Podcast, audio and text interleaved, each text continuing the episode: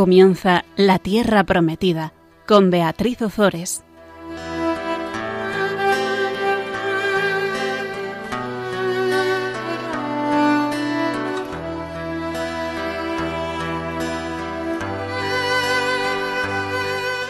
Buenas tardes, queridos oyentes de Radio María. Aquí estamos con todos vosotros un miércoles más compartiendo la palabra de Dios. Fabián Melendi y Beatriz Ozores estamos al micrófono y vamos a comenzar invocando al Espíritu Santo. Ven, Espíritu Creador, visita las mentes de los tuyos, llena de la gracia divina los corazones que tú has creado tú llamado el consolador don del Dios Altísimo, fuente viva, fuego, caridad y espiritual unción. Tú, con tus siete dones, eres fuerza de la diestra de Dios, tú el prometido por el Padre. Tú pones en nuestros labios tu palabra. Enciende tu luz en nuestras mentes, infunde tu amor en nuestros corazones, y a la debilidad de nuestra carne, vigorízala con redoblada fuerza. Al enemigo lo lejos, Danos la paz cuanto antes. Yendo tú delante como guía, sortearemos los peligros. Que por ti conozcamos al Padre, conozcamos igualmente al Hijo, y en ti, Espíritu de ambos, creamos en todo tiempo. Gloria al Padre por siempre, gloria al Hijo resucitado de entre los muertos, y al Paráclito por los siglos de los siglos. Amén. Amén. Bien, pues en el programa pasado vimos cómo tras la muerte de Ezequías comienza a reinar su hijo Manasés. Manasés fue el rey que más tiempo permaneció en el trono de Judá. Permaneció 55 años y durante todo su reinado fue vasallo de Asiria. Desde el punto de vista religioso fue totalmente contrario a la reforma religiosa que había emprendido su padre Ezequías. Su reinado fue mm, desastroso, podemos decir. Desde luego fue desastroso en lo que se refiere a nuestra historia de la eh, salvación. Y aunque al final se arrepintió, las consecuencias de su pecado ya habían casi arruinado Jerusalén. Tras su muerte sube al trono su hijo Amón, que era igual que su padre, pero su reinado duró solo dos años porque fue asesinado por sus siervos.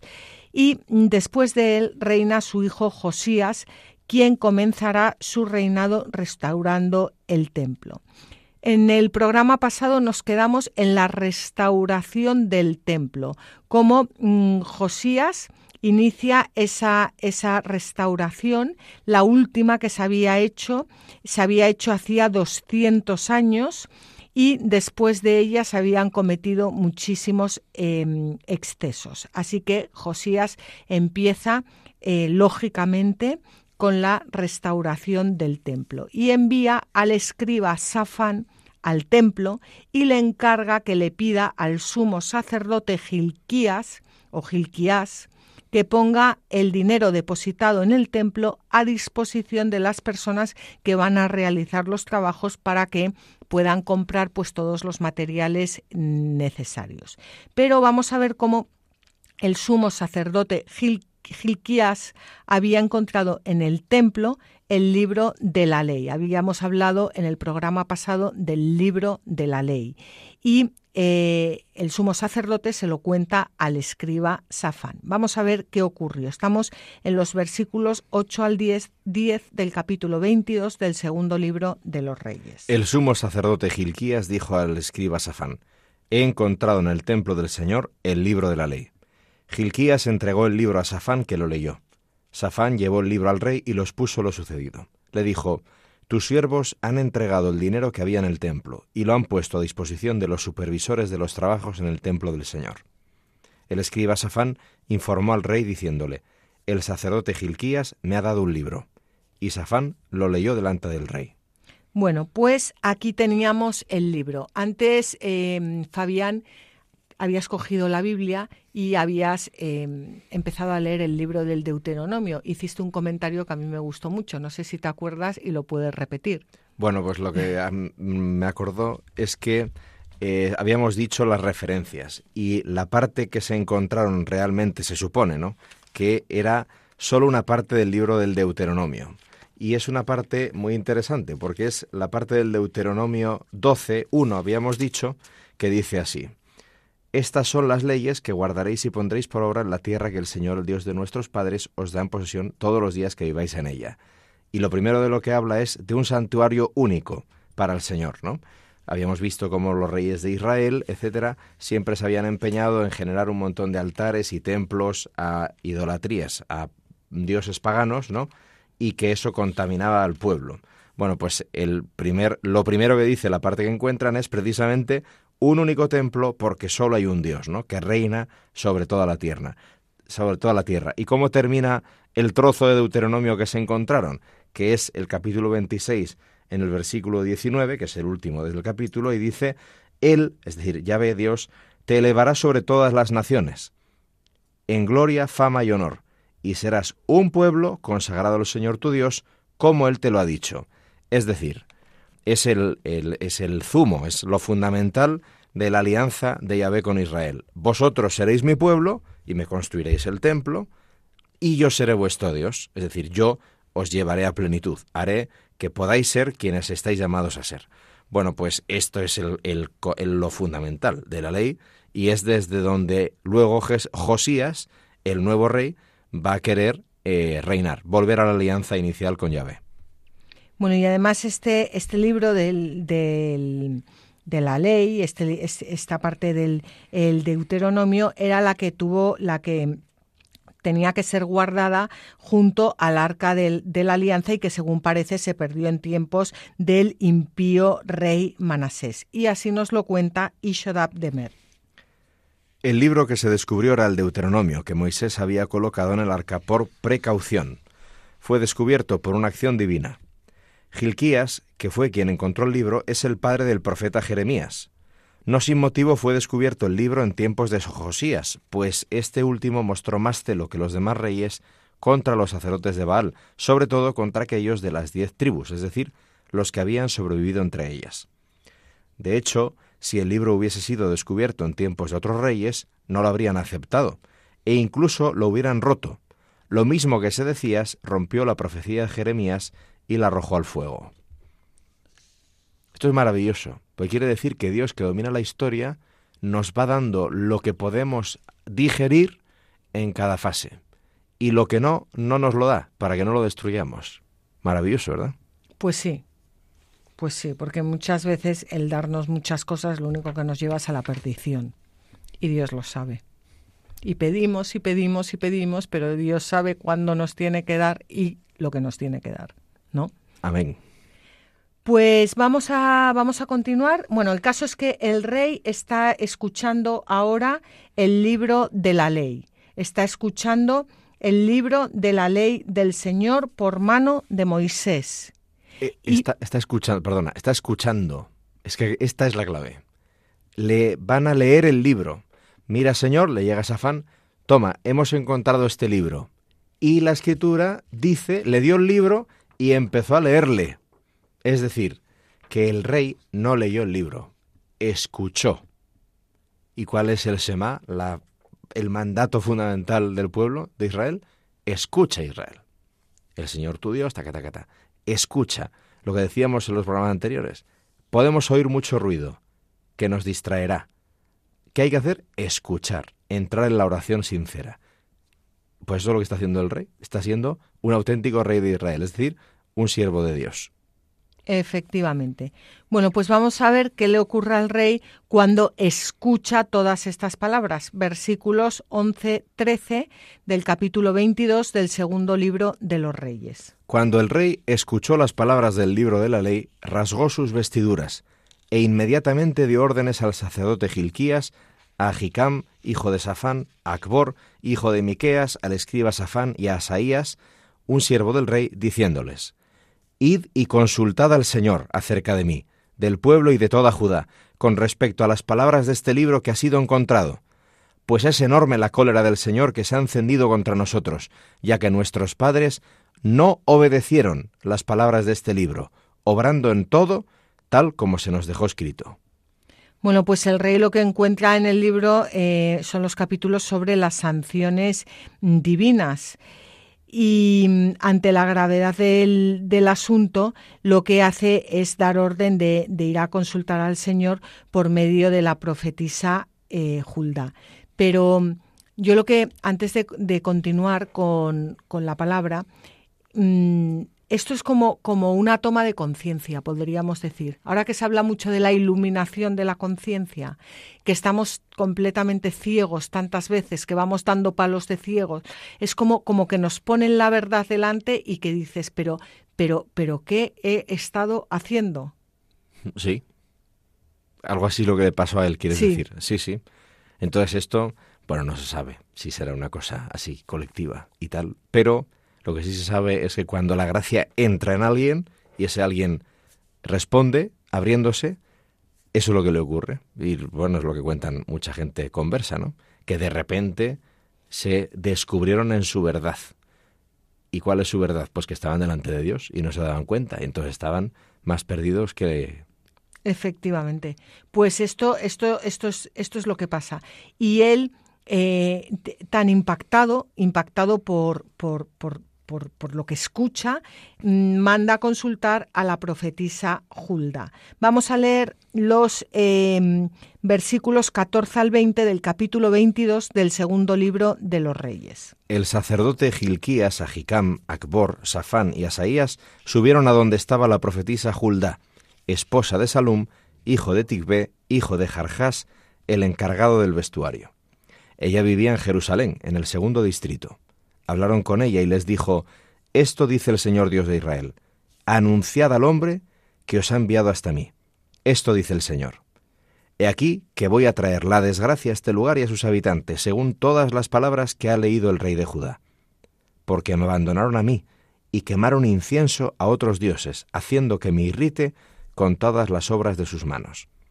Mi ira se encenderá en este lugar y no se ha de apagar. El rey de Judá que os ha enviado a consultar al Señor, le comunicaréis esto. Así dice el Señor, Dios de Israel, acerca de las palabras que has escuchado. Puesto que se te ha estremecido el corazón y te has humillado ante el Señor al escuchar lo que he dicho contra este lugar y sus habitantes, y que iba a convertirlos en causa de estupor y maldición, y has rasgado tus vestiduras y llorado ante mí, también yo te he escuchado, oráculo del Señor. Por eso haré que te reúnas con tus padres y alcances tu sepulcro en paz. Tus ojos no verán toda la desgracia que yo voy a traer a este lugar. Ellos llevaron la respuesta al rey. A mí aquí hay dos cosas que me, me llaman muchísimo la atención. Uno es que dice el Señor, he aquí que voy a traer la desgracia. Y la desgracia es la falta de gracia. Es que cuando no hay gracia, Hay desgracia. hay desgracia. Pues sí. Y, en- y o sea, cuando me abandonáis, dice el Señor, viene cuando cuando estáis conmigo estáis llenos de gracia. Cuando me abandonáis viene la desgracia, pero no porque yo sea malo, no porque yo os quiera amenazar, no porque porque estáis habéis sido creados para vivir en gracia. Claro, y esto, esto es muy importante aclararlo bien, porque si no es de las típicas cosas que se suele decir que se malinterpreta, ¿no? O sea, no es que Dios mande la desgracia, como estabas diciendo tú, sino que al apartarnos de Él no nos cabe la gracia, no puede venir la gracia, solo nos cabe la desgracia que es estar sin Dios. Pero el recurso literario de la Biblia, sobre todo la parte del Antiguo Testamento, es este. Lo nuevo también, ¿eh? Pero es este. O sea, la mentalidad de fondo, y esto es maravilloso, es que Dios es Dios. ¿Quién rige la historia? Dios. ¿Quién decide los destinos del hombre? Dios. ¿Quién está por encima de Dios? Y por eso la Biblia suele atribuir también a Dios la autoría de los eh, castigos, de las desgracias, etc. No porque lo que se quiera decir es que Dios las causa, sino porque se quiere decir que Dios es quien tiene toda la clave de la historia. Entonces, Dios permite la desgracia en un acto de salvación mayor, posterior. Pero claro, ¿quién lo puede percibir eso en cada instante? Solo Dios. Por eso el recurso en la Biblia de atribuir a Dios las desgracias. Esto es una cosa maravillosa, hermosa, porque respeta la santidad de Dios. Respeta que Dios es Dios. y no hay nada que se le parezca y está por encima de todo. Nosotros a veces corremos el riesgo de minimizar su gloria, ¿no? Pero este recurso literario en la Biblia es importante eh, que lo recuperemos, que se llama básicamente el temor de Dios. Y es una cosa positiva, y es darnos cuenta de que Dios es Dios y es inexplicable. Esto o uno tiene la experiencia del temor de Dios o no entiende lo que quiere decir. Pero de repente te das cuenta de que efectivamente Dios es todo y tú eres nada. Bueno, pues por eso se le atribuye a Dios todo, ¿no? Bueno, esto es, esto es esto viene al pelo de lo que estamos sí, hablando. Desde, luego, sí, sí, que, que, que, hay que explicar estas cosas porque, claro, luego lo que dices tú, ¿no? Que las personas muchas veces no entendemos y mira lo que dice la Biblia y la Biblia dice que Dios va. Claro, si no te la lees y te lees tres versículos y mm. además te los lees mal, pues. Pero cuando te metes, por supuesto, pues, en fin, es que, que se puede decir, ¿no?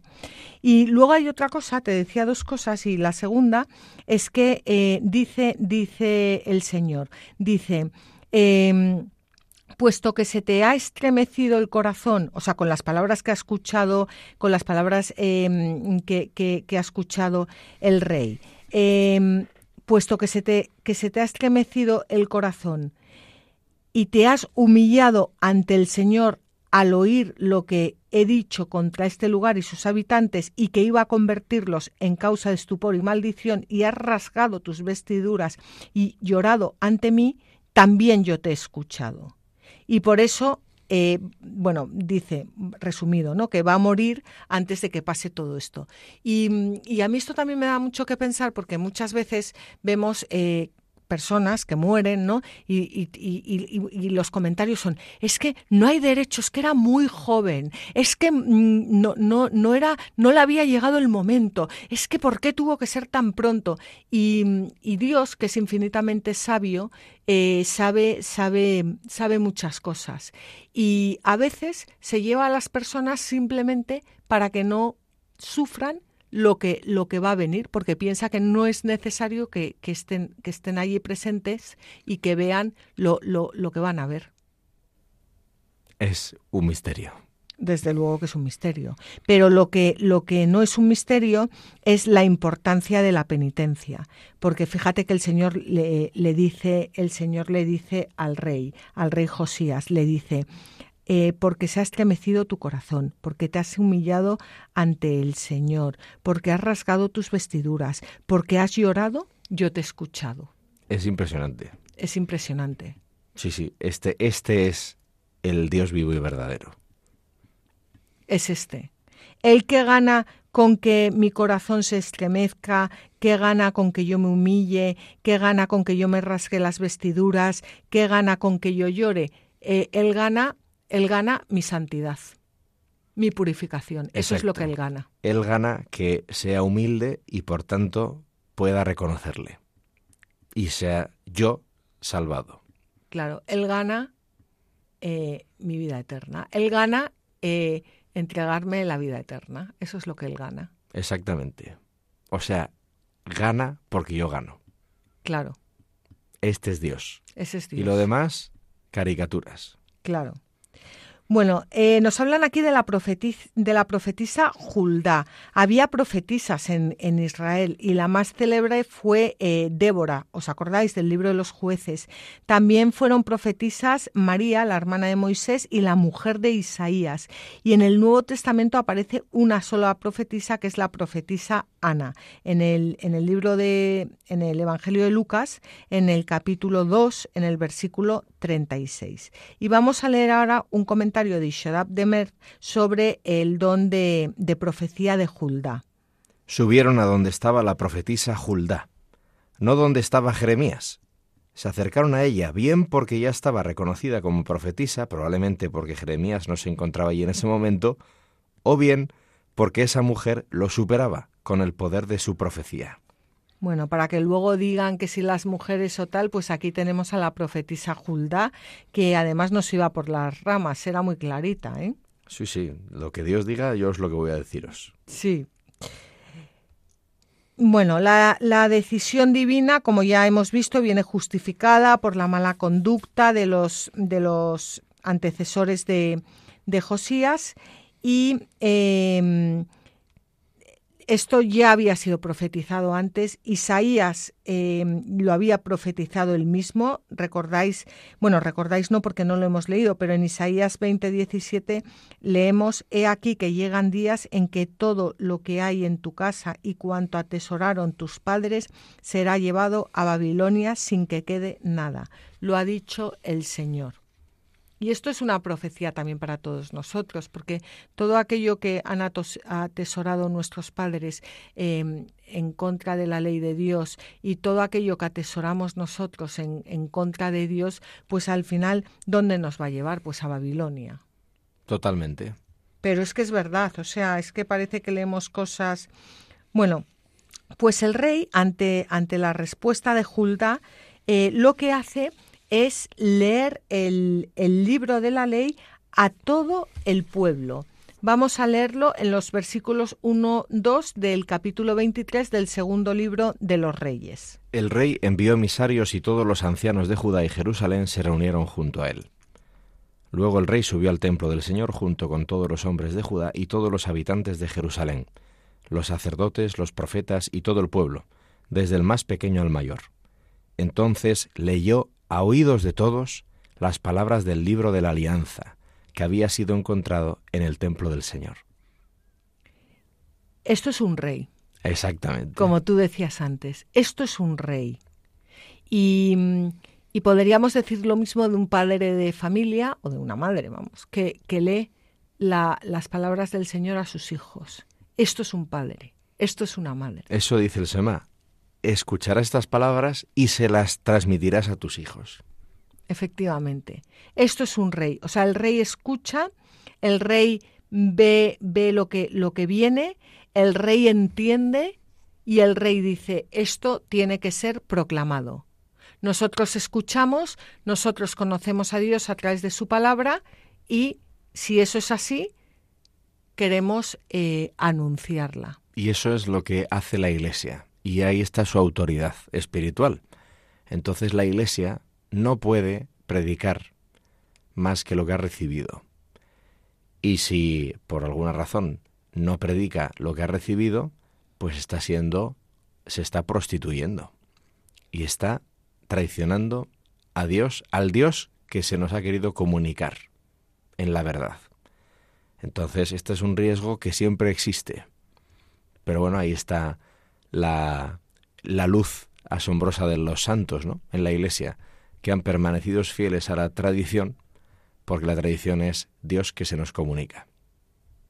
Efectivamente. Efectivamente. Bueno, pues, pues vamos a ver eh, cómo, el rey eh, va a, a, enviar emisarios para que, em, para que, para que llamen a todos los habitantes eh, del pueblo para leerles las palabras del libro de la alianza. El rey permaneció en pie sobre el estrado y estableció delante del Señor la alianza, de caminar tras el Señor y guardar sus mandatos, sus preceptos y sus decretos con todo el corazón y con toda el alma, y cumplir las palabras de esta alianza escritas en dicho libro. Todo el pueblo aceptó la alianza.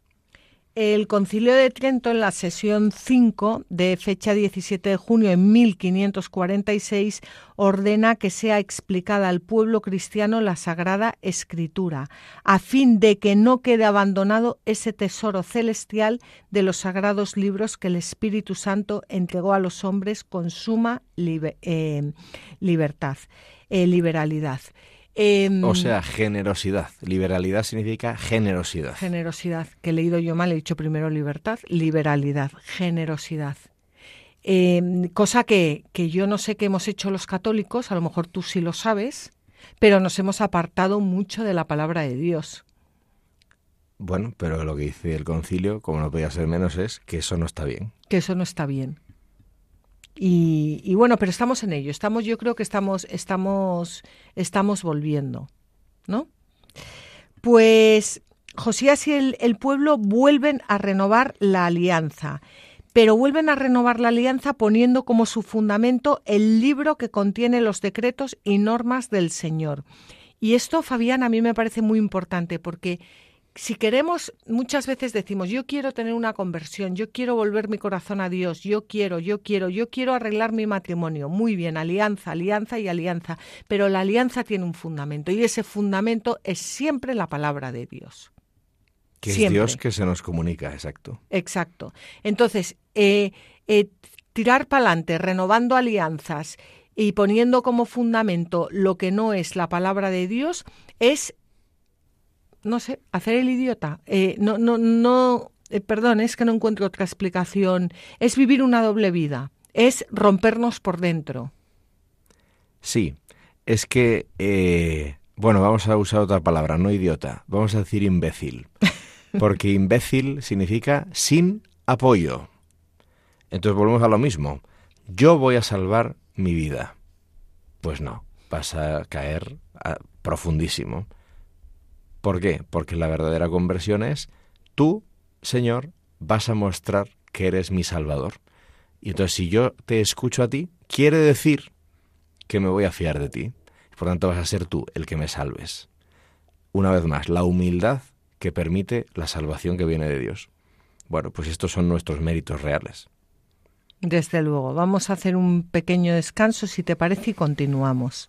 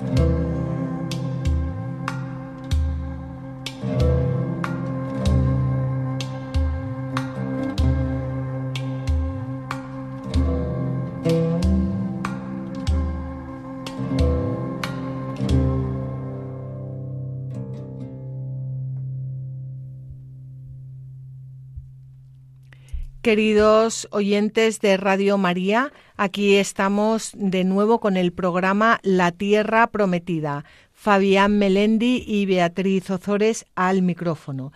Estábamos hablando, bueno, está, estábamos hablando del rey Josías. El rey Josías que va va a hacer una mm, reforma, va a iniciar una verdadera eh, reforma y lo primero que hace para ello es reconstruir el templo del Señor. Se encuentra se encuentra que el, que el, sumo, el sumo sacerdote Gilquías había eh, encontrado en el templo del Señor el libro de la ley, el libro de la ley de Moisés, parte del Deuteronomio. Y el escriba eh, Safan lo que hace es leer, leer ese libro delante del rey. Cuando el rey escucha ese libro, cuando el rey escucha el, libro, el libro de la ley, eh, se rasga las vestiduras. Em, se, se, quedó impactado porque em, porque lo, lo que habla de, de la importancia de, de la importancia de, de adorar solo y exclusivamente al Señor en su templo eh, santo y ve la gravedad de todos los pecados que han cometido sus antecesores. Y lo que hace es ir a consultar a la profetisa Hulda. La profetisa Hulda le reafirma todo lo que se ha leído en el libro de, de la ley y además le dice que por por, bueno, por haber rasgado sus vestiduras, por haber llorado, por haberse estremecido el corazón, eh, por haberse humillado, que el Señor le va, digamos, a evitar ver pues todas aquellas desgracias que, eh, que, anuncia. Y el rey lo que hace es mandar que lean el libro de la ley a todo el pueblo, a todo eh, Jerusalén, a todo eh, Judá. Y eh, bueno, el caso, perdón, el caso es que se, se, lee el libro de la ley, se lee el libro de la ley al pueblo con el objetivo de que a partir de ese momento el pueblo sepa dónde, dónde eh, construir su propia vida, sobre roca, sobre la ley de Moisés, sobre la palabra eh, de Dios. Y ahora viene un momento muy importante que hemos leído muchas veces y que, y que luego al final pues parece que queda en el olvido, pero vemos como el rey, el rey se da cuenta de que para, para, fundamentar su vida sobre roca, para fundamentar su alianza sobre, eh, sobre la palabra de Dios, eh, necesita eliminar de su vida todos los, bueno, de su vida y de la vida del pueblo todos los cultos idolátricos. Vamos a leer los versículos 4 al 7 del capítulo 23 del segundo libro de los Reyes. El rey ordenó al sumo sacerdote Gilquías, a los sacerdotes de segundo rango y a los guardias de las puertas sacar del santuario del Señor todos los objetos fabricados para Baal, para Será y para todo el ejército de los cielos, y los hizo quemar fuera de Jerusalén en los campos del Cedrón. Luego llevó sus cenizas a Betel. Suprimió a los sacerdotes paganos que habían establecido los reyes de Judá para quemar incienso en los lugares altos de las ciudades de Judá y de los alrededores de Jerusalén. Y también a los que quemaban incienso al sol, la luna, los astros o a todo el ejército de los cielos. Hizo sacar a Aserá del templo del Señor fuera de Jerusalén, al valle del torrente Cedrón, y allí la quemó reduciendo las cenizas. Luego esparció las cenizas sobre las tumbas de la gente del pueblo demolió las estancias de hieródulos que había en el templo del Señor, donde las mujeres tejían velos para Aserá. Fíjate, es que eh, primero habla de sacar del santuario del Señor objetos, objetos fabricados para Baal, para Aserá y para todo el ejército de los cielos, o sea, para, para objetos para adorar, pues eso, a la luna, al sol, a las estrellas, etcétera.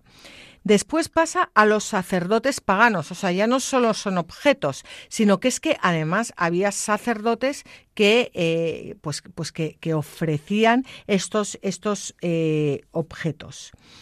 Eh, después ya no solo había sacerdotes paganos, sino que es que también teníamos a Será metida en el templo del Señor. O sea, no solo los objetos, no solo los sacerdotes eh, paganos, sino, sino la representación, la figura de, de, de, de, de Aserá.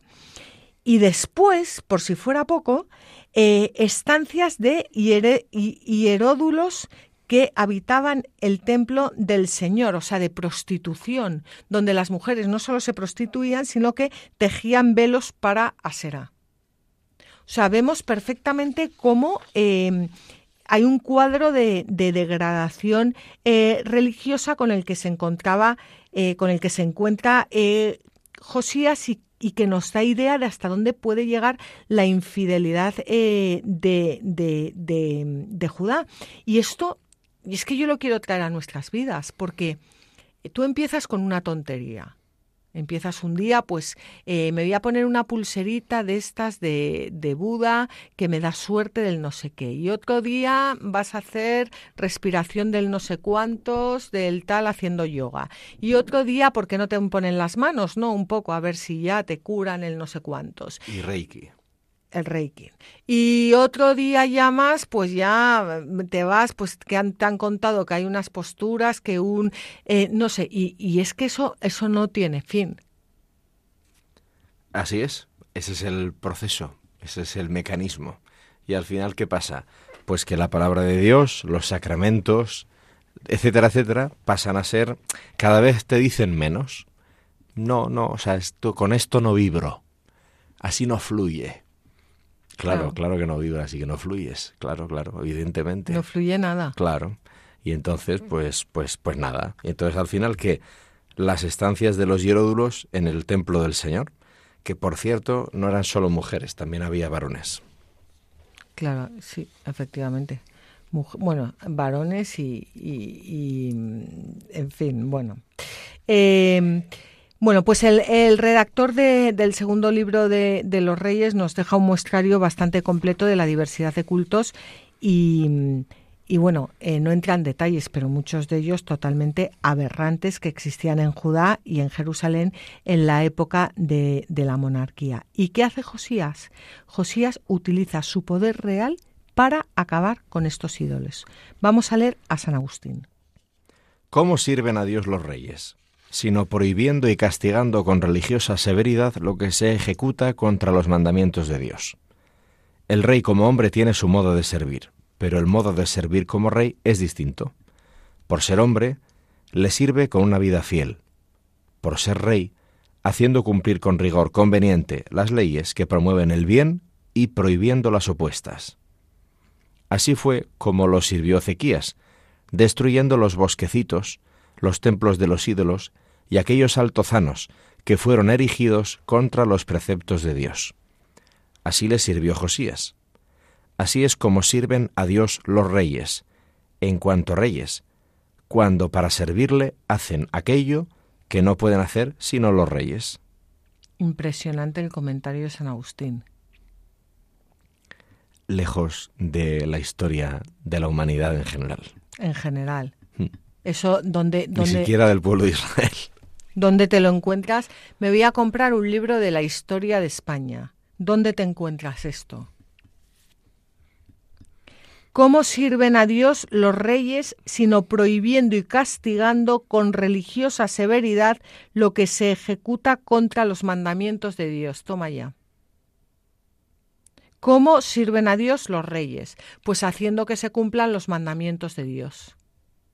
Y cumpliéndolos ellos mismos. Bueno, eso por supuesto, claro cumpliéndolos ellos mismos y haciendo que se facilitando para que se puedan eh, cumplir. ¿Cómo, ¿Cómo, sirve un rey? Ya em, alguno puede estar pensando, bueno, eso es un rey católico o un rey cristiano. Claro. Pues además no, no, tiene por qué ser un rey católico o un rey cristiano. Puede ser un, un rey que no sea católico o que no sea cristiano, pero al final vamos todos a lo mismo. ¿Cómo sirve un rey? Pongamos que no es católico, que no es cristiano, que no conoce a Cristo.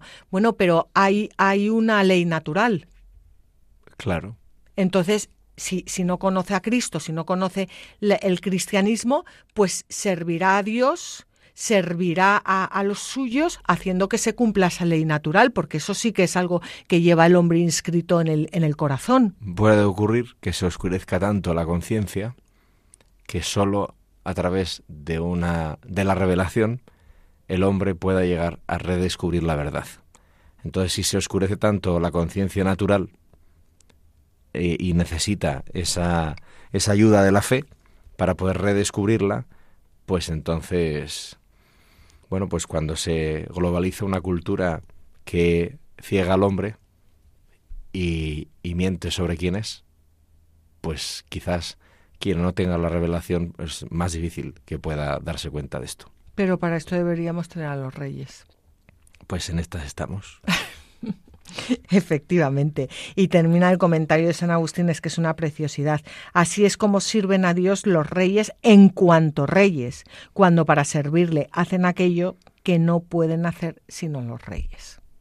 Utilizar su poder para ponerlo al servicio de Dios. Y por tanto, del ser humano. Efectivamente. Pero por ese orden. Efectivamente.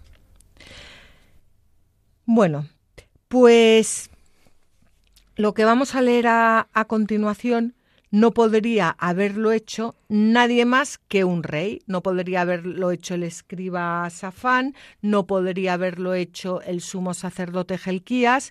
Eh, lo que vamos a ver a continuación solo puede hacerse por orden de un rey. Vamos a leer los versículos 8 al 14 del capítulo 23 del segundo libro de los reyes. Trajo a todos los sacerdotes de las ciudades de Judá y profanó los lugares altos, desde Geba hasta Berseba, en los que los sacerdotes quemaban incienso. Destruyó los lugares altos de las puertas que estaban ante la puerta de entrada que abrió Josué, gobernador de la ciudad, a la izquierda de la puerta de la ciudad. Pero los sacerdotes de los lugares altos no subían al altar del Señor en Jerusalén, sino que comían los panes ácimos entre sus hermanos. También profanó el Tofet, que estaba en el valle de Benjinom, para que nadie pasara por el fuego a su hijo o a su hija, ofreciéndolo a Moloc. Suprimió los caballos que los reyes de Judá habían ofrecido al sol en la entrada del templo del Señor junto al aposento de Netán Melech, el eunuco, que estaba en los patios, y quemó con fuego los carros dedicados al sol. El rey demolió los altares que había en la terraza alta de Ahaz, que habían construido los reyes de Judá, y los altares que construyó Manasés en los dos atrios del templo del Señor. Los trituró allí y arrojó sus restos al valle del Cedrón. El rey profanó también los lugares altos que había enfrente de Jerusalén, a la derecha del monte de la perdición, que había levantado Salomón, rey de Israel, en honor de Astarte, abominación de los sidonios, en honor de Camos, abominación de Moab y en honor de Milcom, ídolos de los moabitas. Destruyó las estelas, cortó las aseras y llenó sus emplazamientos de huesos humanos. Mientras estás leyendo esto, estaba yo pensando que mm, que el rey, que Josías, va, va, va a abolir todo, absolutamente todo lo que, lo que está en contra de, de Dios. Y, ¿Y por qué, por qué llega hasta el final? Porque ha escuchado el libro de la ley. Es y muy... actúa en contra de sus predecesores. Y no le importa. Y si nosotros no escuchamos el libro de la ley, si nosotros no escuchamos la palabra de Dios, es muy difícil que eliminemos to todos, todos estos ídolos de nuestras vidas. Totalmente. Y muchas veces te dicen las personas, no, yo es que yo no hago mal a nadie. Eso decía ya Francisco, eh, San Francisco de Sales, ¿no? No hacer el bien es un gran mal. Entonces, yo no hago mal a nadie, bueno, pues cuánto tiempo estás perdiendo, ¿no? Porque tú estás hecho para hacer el bien, no para no hacer el mal. Claro, pero para llegar a lo que llega este rey es importante dejarnos iluminar por, por la palabra de Dios, que ya lo dice eh, el Salmo, luz para mis pasos. Lámpara es tu palabra para mis pasos, luz en mis senderos. E Qué maravilla. Bueno, aquí habla de Tofet, Tofet, que estaba en el, en el valle de Ben Inom. Eh, Tofet era un lugar inmundo en, en, el valle este de los hijos de Imón, o Ge Imón, Geena, al sur de Jerusalén, donde estaba la estatua de Moloc ante la que se inmolaban niños. Estamos hablando, estamos hablando de unas culturas bárbaras pero a la vez estamos hablando de lo que es el hombre, porque esas culturas bárbaras existían entonces y existen ahora. Claro, por supuesto. Pero, pero a, nuestro alrededor y en nosotros mismos, o sea, no a la vuelta de la esquina, no. Hay que irse a tribus perdidas en la selva, ¿no? No, no. no. Claro, a lo mejor disfrazadas de dinero y disfrazadas de poder y disfrazadas de tal. De higiene. Pero. Y salud. Pero Efectivamente. Vamos, vamos a leer un eh, vamos a leer un texto, un comentario de Ishodab Demer. Nadie pasará por el fuego a su hijo o a su hija. Pasar por el fuego es símbolo de la combustión. Por eso los demonios exigen a sus seguidores quemar a sus hijos. Unas veces los inmolaban, pero otras les aplicaban el rito simbólico mencionado, como si los hubieran colocado realmente en el fuego y fueran consumidos, y de esta manera se cumplían los deseos de los demonios. En otras ocasiones también se hacía pasar fuego por debajo de una persona, para significar que a partir de entonces estaba envuelto con fuego. Se arrojaba también sal, según la costumbre de quienes veneran a los demonios. Pues pues eso es lo que hacía y, aquí tenemos la importancia de, de, demoler todo el mal, el mal nuestro y el mal de nuestros antepasados. Yo no sé eso muy bien cómo se puede hacer. Pues, pues eso se sirve por la oración, ¿no? La oración de intercesión por aquellos que ya han fallecido, que es una oración muy necesaria y es uno de los actos de misericordia espirituales, rezar por los difuntos. Es muy importante. Y, mm, por los difuntos, por las almas del purgatorio y por y por lo, y bueno por, y, por los sí por los difuntos que, que, es el, todos los que han ido antes de ti. Claro, que son probablemente las almas mm, purgantes, los eso el purgatorio, ¿no? El rezar por, e, te quiero hacer una pregunta, eh, el rezar por ellos, porque esto a veces eh, nos lo preguntamos, el, el, el, rezar, bueno, ellos ya están muertos, el rezar por ellos mm, no va a cambiar, no va a cambiar el pasado, pero sí va a cambiar nuestros corazones.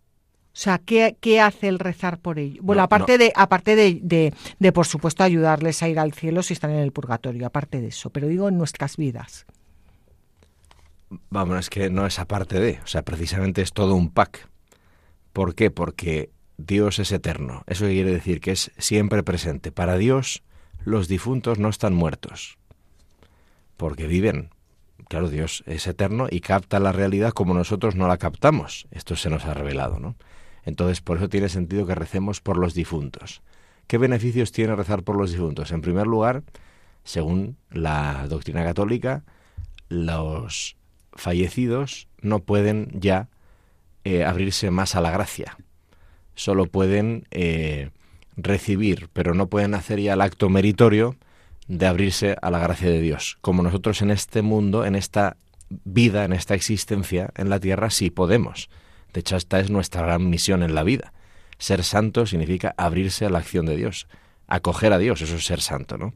No ser bueno, uno puede ser muy bueno aparentemente y no ser santo. Y uno no llamar la atención y ser muy santo, porque santidad consiste en dejarse habitar por el santo, no hacerlo todo muy bien uno. Entonces, eh, porque en el cielo hay muchos vicios, salvo uno, que es el de la soberbia. Y en el infierno hay muchas virtudes, salvo una, que es la humildad.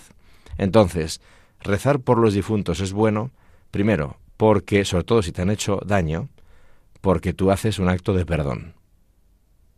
Das el juicio definitivo a Dios sobre la otra persona y tú te unes a Cristo en la cruz que intercedió por sus asesinos. Por tanto, estás dejando que Dios te haga capaz de lo que tú no puedes y en muchos casos ni siquiera quieres todavía, ¿no? Que es perdonar a quien te ha hecho daño. Y como ya no está en este mundo, pues la forma de hacerlo es rezando por él. En este mundo también hay que rezar por los que nos han hecho daño y siguen vivos, ¿no? Pero digo, a los difuntos. Entonces, al difunto le hace bien que recemos por él, claro, porque este es el poder que nos ha dado Dios, que nosotros también podamos contribuir a que el difunto se purifique si está en el purgatorio, ¿no?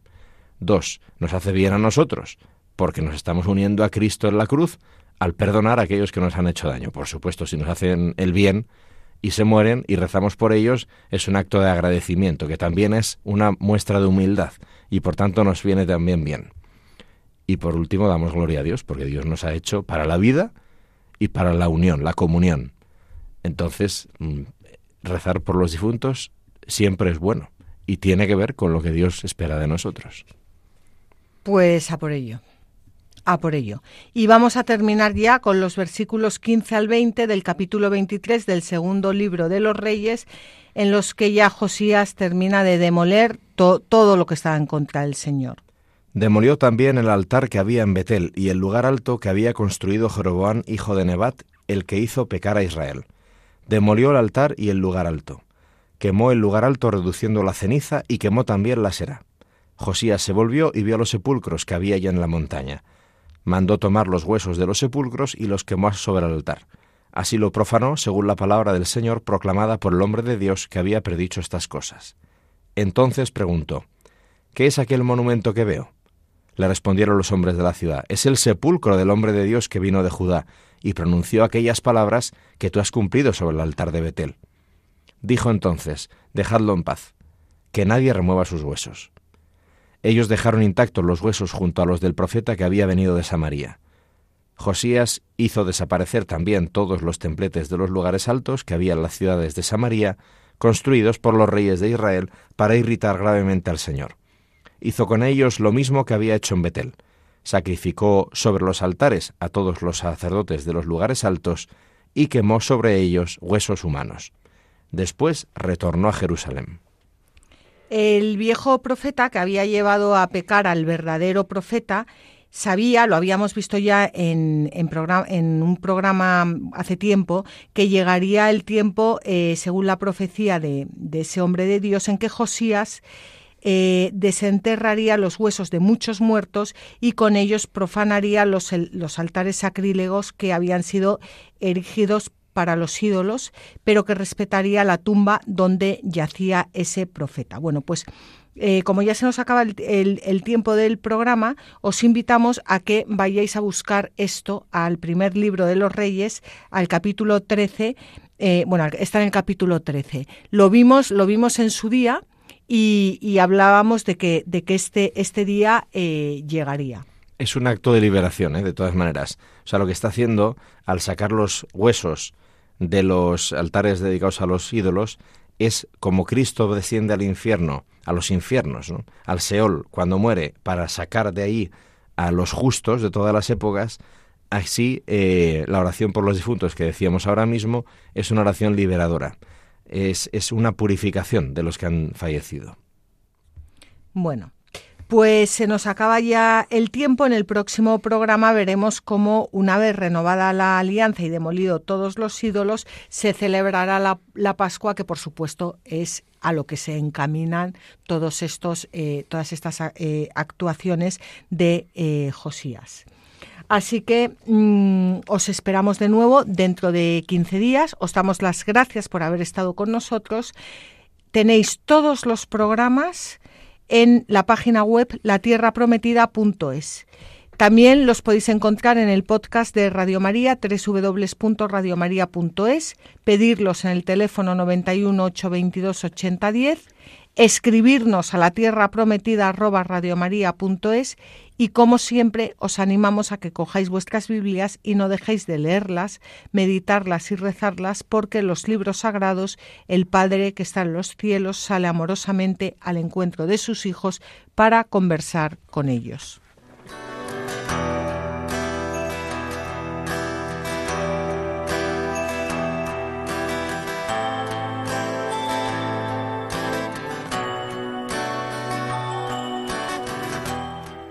Así concluye La Tierra Prometida con Beatriz Ozores.